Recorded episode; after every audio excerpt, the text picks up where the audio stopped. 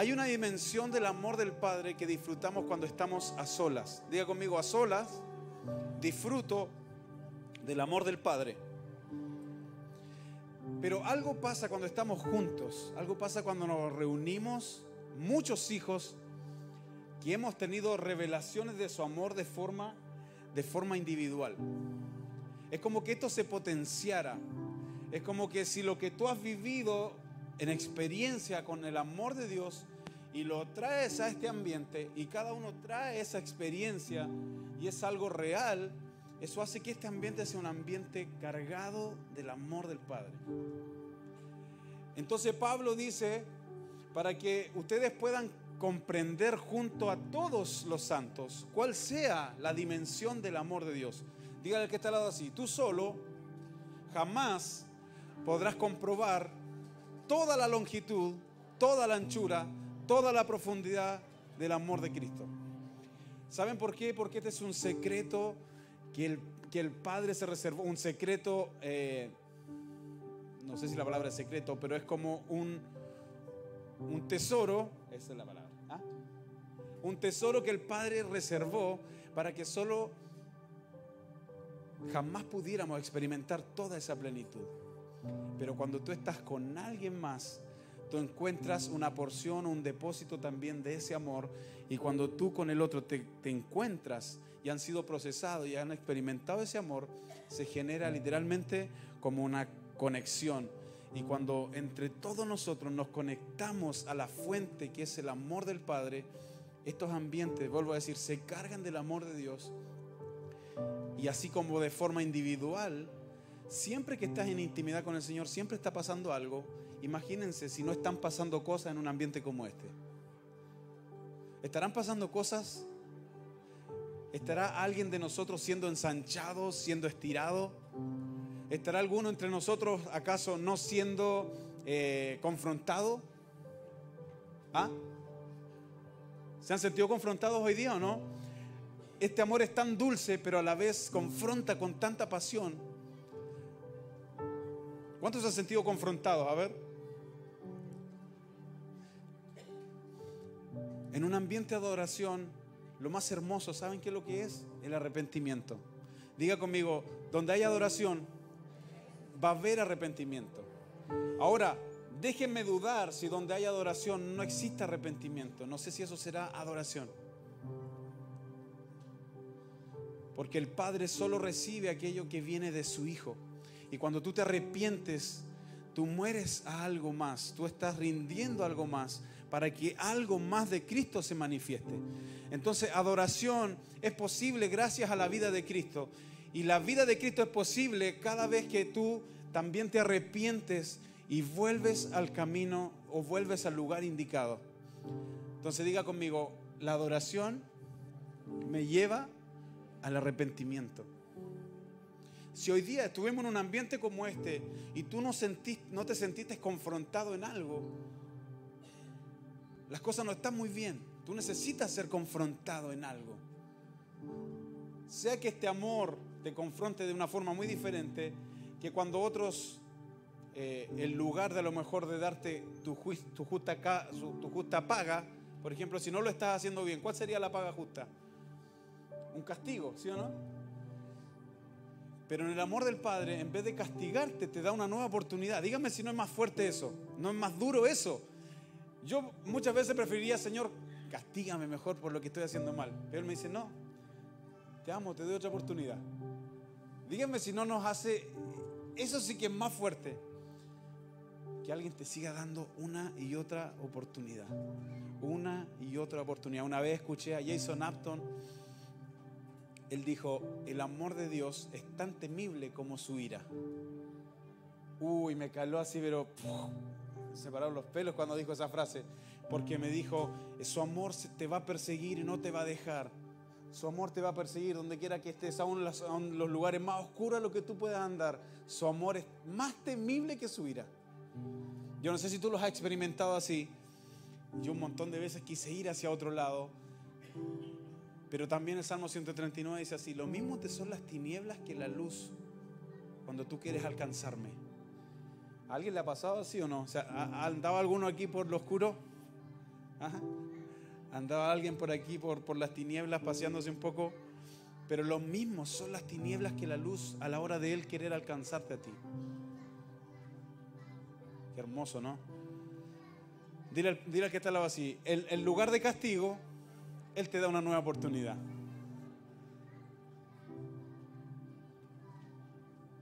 ¿Qué clase de amor es ese? ¿Qué clase de amor es ese?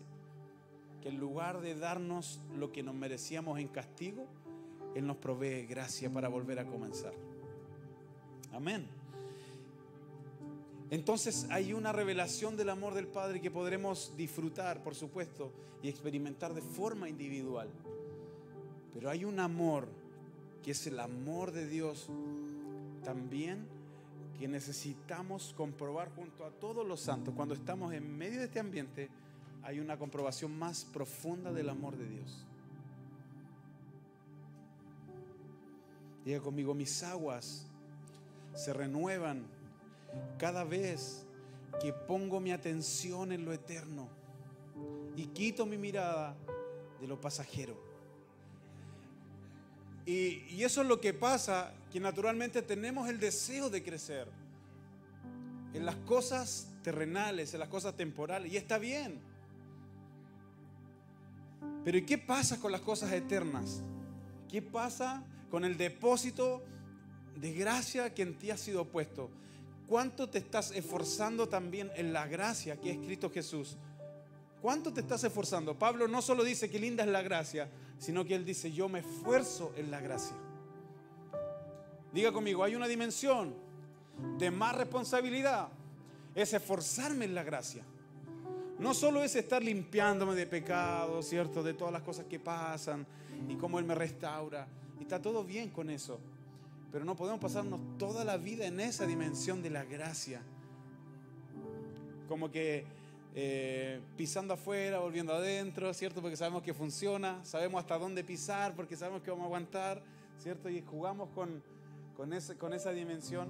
Pero diga conmigo, esta es una temporada para esforzarnos en la gracia. ¿Qué va a pasar si tú y yo nos esforzamos en la gracia? Lo mismo que pasa si tú te esfuerzas en el mundo natural, si tú te esfuerzas en lo natural, ¿qué pasa? Tenemos más recursos, cambiamos la ropa más seguida, las zapatillas también. ¿A cuánto le encanta la zapatilla? A mí me encanta la zapatilla. Llegó un momento que no sabía ni cuántas tenía. Me gustaban tanto las zapatillas. Me gustan, me gustan. Después que me casé dejé de comprar zapatillas. Mi esposa me reguló. No. Y me encanta mucho porque la palabra habla en Gálatas y el trasfondo es que Pablo dice, un niño y un esclavo no se diferencian en nada, porque cuando, cuando el hijo, aunque sea hijo y heredero de todo lo que le corresponde, por ser, por ser él inmaduro, él no puede administrar, no puede poseerlo ni administrarlo, porque sería irresponsable que usted y yo, ¿cierto?, le pasáramos nuestras tarjetas de crédito o nuestras cuentas bancarias a nuestros hijos que son pequeños, no sabrían qué hacer, o sí sabrían qué hacer, pero harían cualquier cosa. Entonces, Pablo dice que un niño no se diferencia en nada de un esclavo mientras sea niño, porque no tiene la capacidad de administrar. Y en la cultura eh, romana, los niños cuando eran pequeños eran vestidos de una forma. Y luego cuando ellos pasaban, por decir acá, ¿cierto? Los 18 años de edad, la mayoría de edad, y ya habían alcanzado madurez, lo que hacían visiblemente, les cambiaban las vestiduras. Entonces, todos se enteraban que el niño ya no era niño, sino que ya era adulto y era capaz de administrar. Imagínense si la madurez se vistiera ¿Cuál sería nuestra vestidura? Por ejemplo, que todos los inmaduros anduviéramos de verde, por decir. Y todos los que están más o menos maduros anduvieran de naranjo. Y los que están maduritos así, rojitos. Imagínense todos mirando a los... ¿A quién estaríamos mirando? A los verdes, pues sí o no. Los más rojos, ¿a quién mirarían? A los verdes. Y los naranjos ahí, ¿ah? No estoy ni aquí ni allá, así como... Pero imagínense si la, si la madurez y la inmadurez se pudiera ver, aunque se ve por las cosas que hacemos, se ve, pero imagínense la vestidura, la cultura de ellos era que se veía y se notaba al punto de que cuando ya eran aptos para administrar de lo que ellos eran dueños, les cambiaban las vestiduras. Dígale que está al lado así, este año te van a cambiar las vestiduras. Dile, pregúntale, ¿qué marca quiere? No, mentira, eso no es marca. Pero cambiar las vestiduras tiene que ver con eso. Cambiar el calzado también tiene que ver con un camino que llevabas hasta ese momento. Algo nuevo, algo que, que va a marcar también ese tiempo. Y me gusta mucho saber de que Dios desea darnos mucho. Dice la palabra que quiere, Él, da hasta que sobreabunda. O dice ahí también para que puedan comprobar, pero también la sobreabunda. ¿Cómo la palabra dice ahí? Abundantemente, ¿cierto? Que podamos comprobar cuando dice ese versículo, el amor de Dios, que excede todo conocimiento. O sea, el deseo de Dios siempre ha sido la abundancia, el diseño siempre ha sido abundancia. Pero ¿qué podríamos hacer teniendo tanto?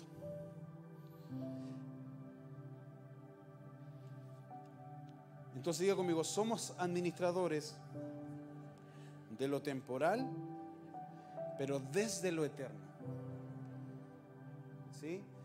No tiene nada de malo tener muchas cosas aquí. Si tú sabes administrarlas según lo eterno, según lo que Dios desea pero si tú estás conectado al corazón del Padre, lo más seguro es que vas a administrar correctamente lo que, Dios ponga en tus manos. Pero si tú estás desconectado del Padre, lo más seguro que tú vas a querer usar todo lo que tienes. ¿Para quién? Para ti, para mí mismo, ¿sí o no? Me lo merezco. No, sí. Esto justo, esto, esto me queda súper bien. Este color, esta marca, wow. Deberían conocerme los diseñadores, no sé. Pero cuando tú estás conectado a lo temporal, ¿dónde se va la administración? ¿O en qué dirección administras? Hacia lo temporal. Pero si tú estás conectado al corazón del Padre, tu administración ¿cómo será? Conectada a lo eterno, a lo que, a lo que permanece, a lo que no perece. ¿Puede ir conmigo a Mateo 6:33? Más bien buscad primeramente el reino de Dios y su justicia. Y tu, y tu novia será añadida.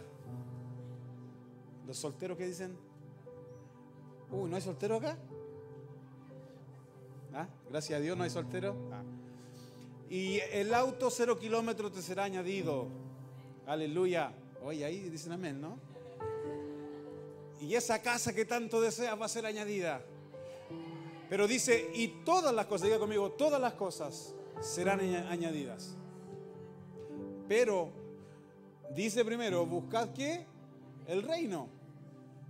Primeramente, y todas estas otras cosas, todas las cosas, las cosas que tú necesites van a ser añadidas. Nosotros hacemos todo lo contrario, ¿cierto? Buscamos las añadiduras y añadimos cosas del reino o cosas de Dios a nuestra vida, o tomamos algunos versículos, los acomodamos y los usamos de alguna forma que calcen con lo que queríamos hacer. No sé cómo lo hacemos, pero siempre lo hacemos. No, que este versículo como que quiere, como que dice esto, pero en realidad quiere decir esto otro. ¿Cuánto han acomodado algún versículo alguna vez? A ver. Pecadores, arrepiéntanse. Pero buscar el reino de Dios y su justicia tiene que ver con no usar a Dios para tus intereses, sino tú estar conectado con todo, como dice la palabra. Amarás al Señor con qué? Con toda tu mente, con todas tus fuerzas, con todo tu corazón o con toda tu alma. Porque si tú no estás conectado al corazón de Dios, tu corazón siempre está deseoso de añadiduras. Entonces nunca nos sentimos plenos, siempre sentimos que nos falta algo. Pero si buscamos el reino de Dios y su justicia y somos perseverantes en eso, tarde que temprano las demás cosas van a ser van a ser añadidas. La palabra buscar en el original seteo quiere decir pedir, quiere decir demandar, quiere decir procurar, requerir,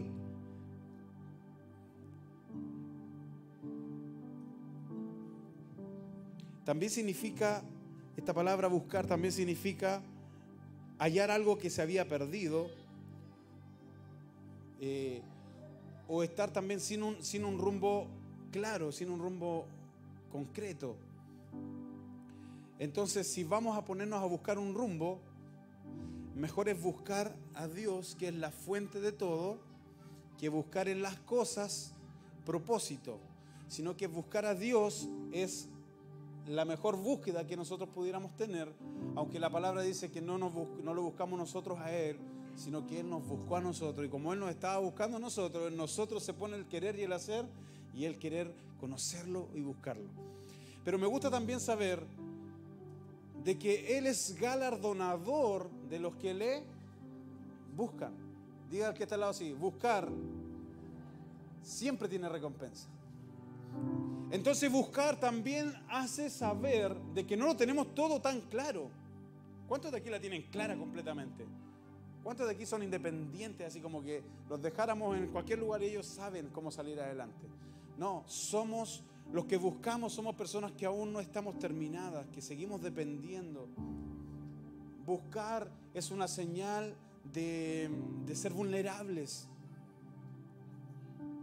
El día que tú dejes de buscar, te has casado con la independencia.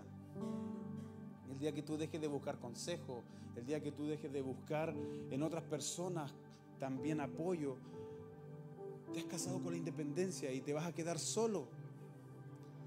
Y en ese momento vas a tener que vivir un quebranto para volver a conectarte a esta eh, señal de humildad. Diga conmigo, buscar manifiesta un corazón humilde. Por eso que no todos pueden buscar, porque su corazón está muy altivo y no tiene la humildad de reconocer que no puede solo, que no sabe qué hacer. Diga al que está al lado así, si dejas de buscar, es que tu corazón se pudo haber enaltecido. Apúntele con el dedo, no, mentira. Pero dile así, de verdad, apúntale con el dedo, cuidado con tu corazón.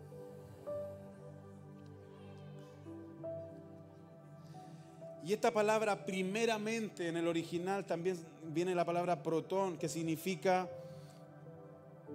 primeramente significa también primero en importancia, eh, primero en cuanto al orden,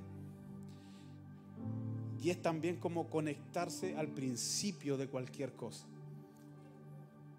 Entonces cuando tú buscas el reino y su justicia, tú estás conectándote primeramente al principio, segunda cosa, conectándote con el orden según lo que Dios desea, y una tercera cosa, poniendo a Dios como, como primero en importancia. Buscar primero. Por ejemplo, ¿qué pasa cuando, te, cuando se enferma tu hijo? ¿Qué es lo que buscas tú primero? ¿Ah? El nombre del doctor o de la clínica que conoce, ¿sí o no? Diga conmigo, lo que busco primero delata donde está mi corazón. Diga conmigo ahora con un poquito más de seguridad, lo que busco primero es o da a conocer dónde está mi corazón.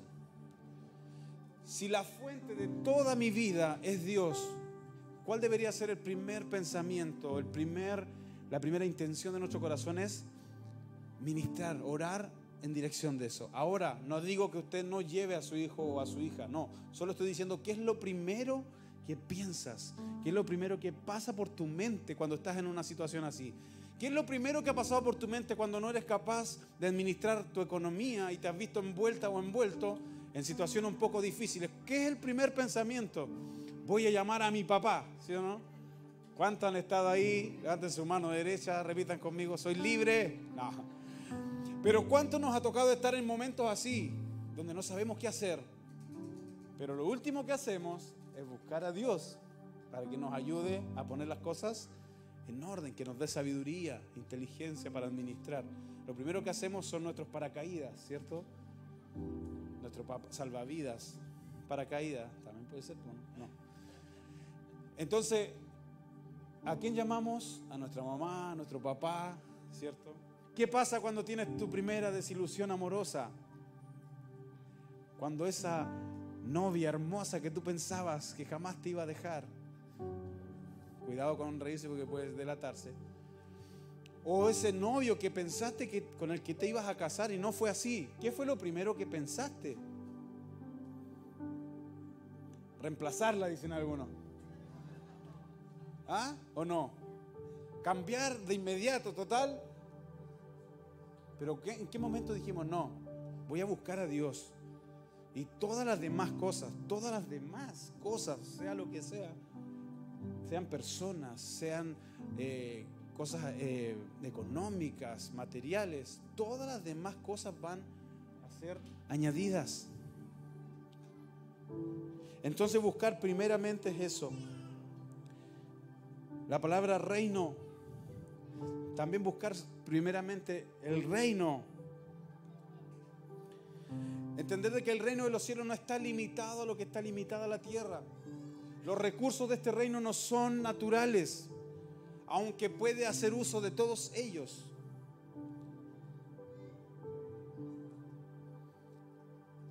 Diga conmigo, estamos conectados a una fuente inagotable de todo.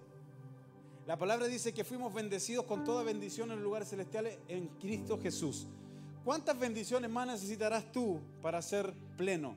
Si la palabra dice que ya fuimos bendecidos con todo, lo que necesitamos experimentar es la revelación de qué es lo que hemos sido bendecidos.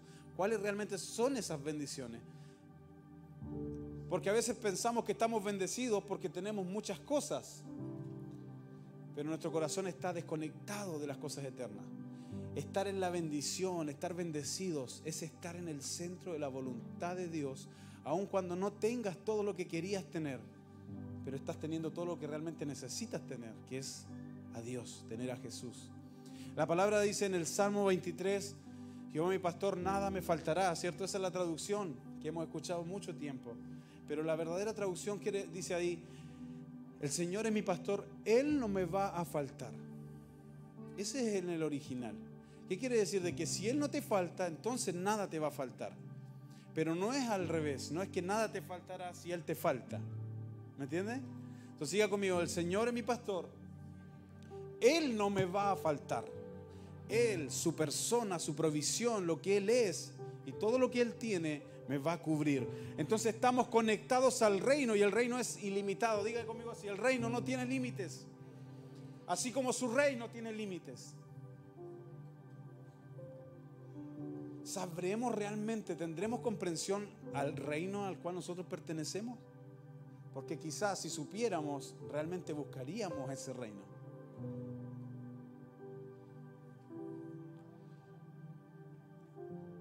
¿Qué tan conectados estamos al reino de los cielos? Y su justicia, digo conmigo, su justicia. Este aspecto de la justicia habla del carácter de Dios del carácter de Dios manifestado por medio de Cristo en gracia.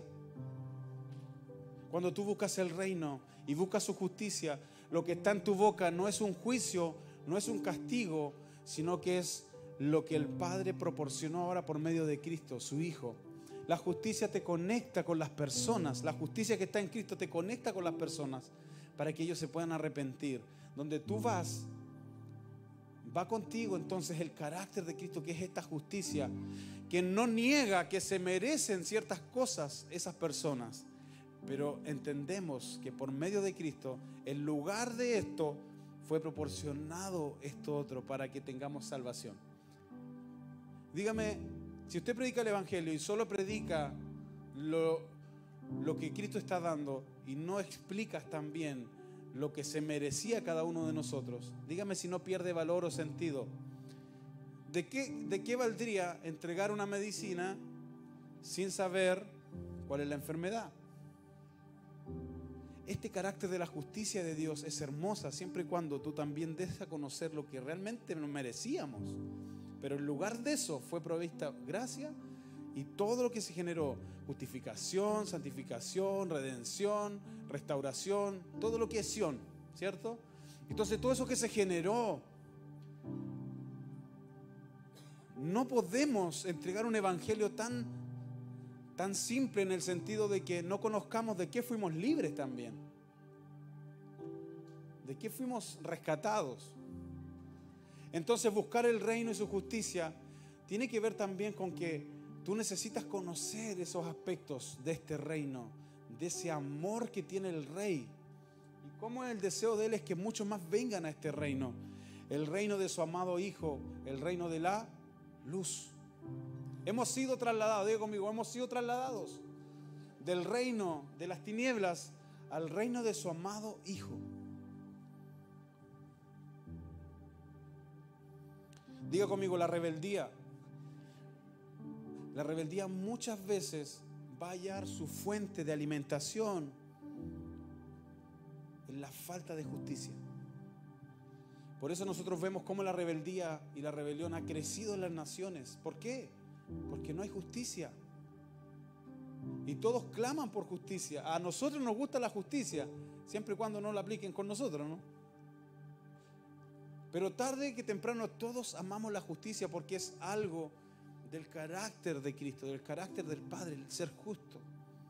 Encima en este nivel de justicia que hay en el reino es si alguien te pide algo prestado, mejor tú haz como que se lo diste. Si alguien te, te hizo algo, ¿qué tienes que hacer? Perdonarlo. Esta justicia de este reino es una justicia muy fuera de lo común. ¿Estás dispuesto a vivir ese nivel de justicia en el que estás dando una medida que tú jamás podrías dar a no ser que fuera su gracia que te está sustentando? Para vivir en este reino, yo necesito estar conectado a lo eterno. Necesito alimentar mi vida espiritual para poder vivir en esa dimensión, en esa realidad. Diga conmigo, el reino de los cielos es una dimensión posible de vivir en la tierra. ¿Cuántos dicen amén a eso? ¿Podemos perdonar? ¿Podemos dar en vez de prestar? Necesito, ¿qué me puede dar? No, mentira. Pero es fácil muchas veces como decirlo, pero ¿cuánto nos cuesta practicar, sí o no? ¿Por qué? Porque para poder vivir algo de lo que conocemos, necesitamos una provisión más de su gracia.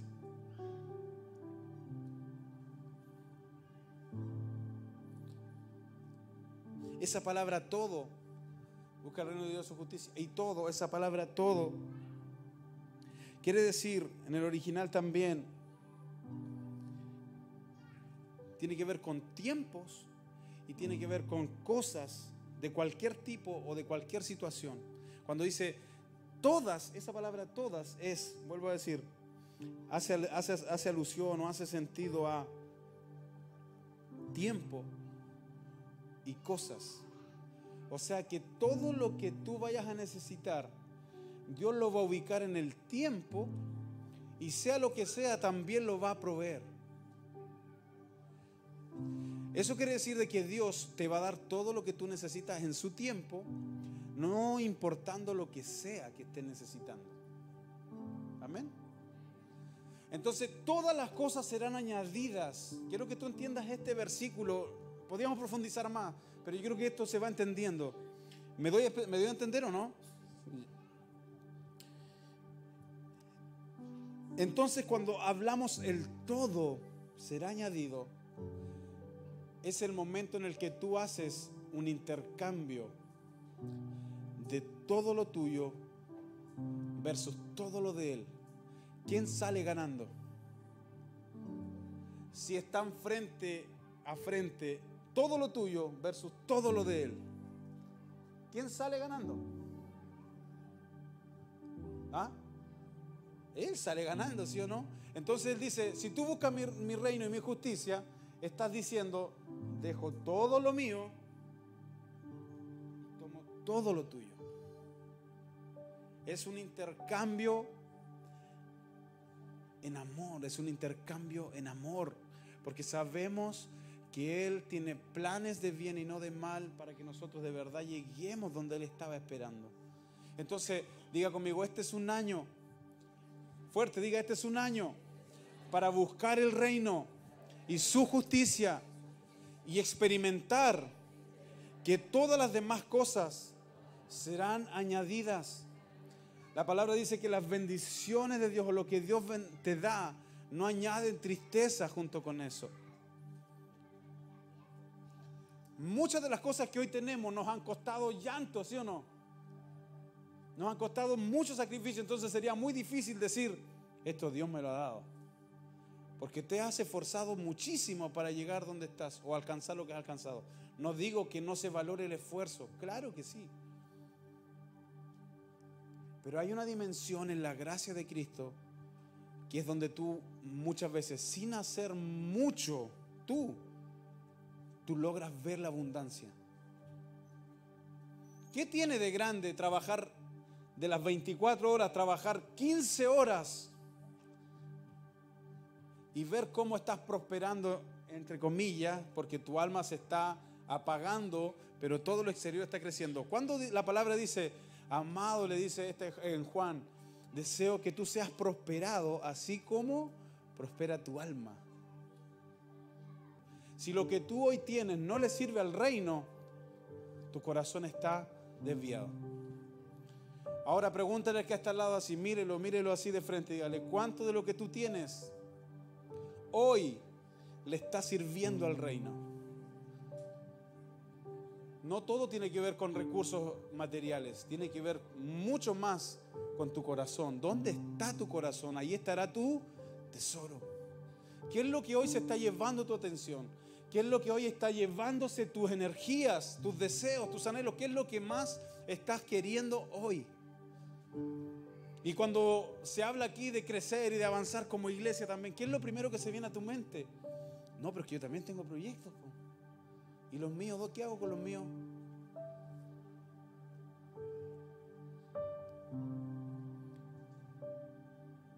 Es muy fácil saber dónde está el corazón de alguien.